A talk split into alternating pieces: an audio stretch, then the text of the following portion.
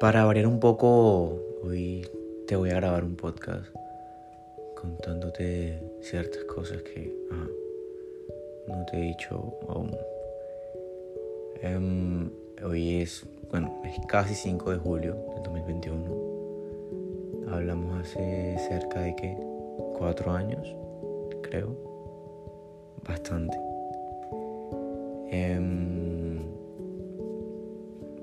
eres una persona de esas que poquito a poquito se va ganando muchos espacios en determinadas áreas de la vida de una persona.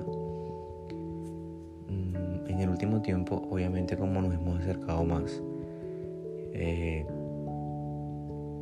te has metido en cosas de mí que simplemente nacen querer contarte mis cosas, querer saber tus cosas. Y, creo que eso me ha llevado a ese punto de ser baboso, como lo de hace unos días que te reclamé por dejarme en visto en todos los lados que te hablé cuando son cosas que nunca en la vida había hecho.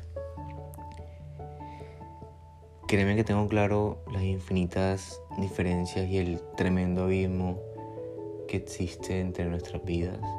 Es obvio que lo que me dijiste hace unos días de, de que tú estás en otras cosas y yo estoy en otras cosas y lo que tú puedes ofrecer pues obviamente no es igual a lo que yo busco, por decirlo así. Pero no creo que extrañarte sea malo, no creo que quererte sea malo, no creo que querer poder salir contigo sea algo malo. Si tú lo ves así, pues lo respeto y lo aceptaré. Pero mm, es un tris difícil, ¿sabes? Porque obviamente cuando tú te vas acercando a una persona, quieres pasar tiempo con ella, quieres eh, verla, quieres invitarla a comer, invitarla a salir, invitarla a rumbear y en esos puntos son en los cuales de verdad, de verdad desearía tener muchos años menos. ¿Por qué? Pues porque simplemente sé que son cosas que no puedes hacer conmigo y son cosas que puedes hacer con otra gente y es como, ah, qué mamera, como triste. Pero a la vez pienso que bueno, la vida es así y de eso se trata, de aprender a querer y valorar las cosas que tienes cuando las tienes, aunque no sean como tú quisieras que fueran.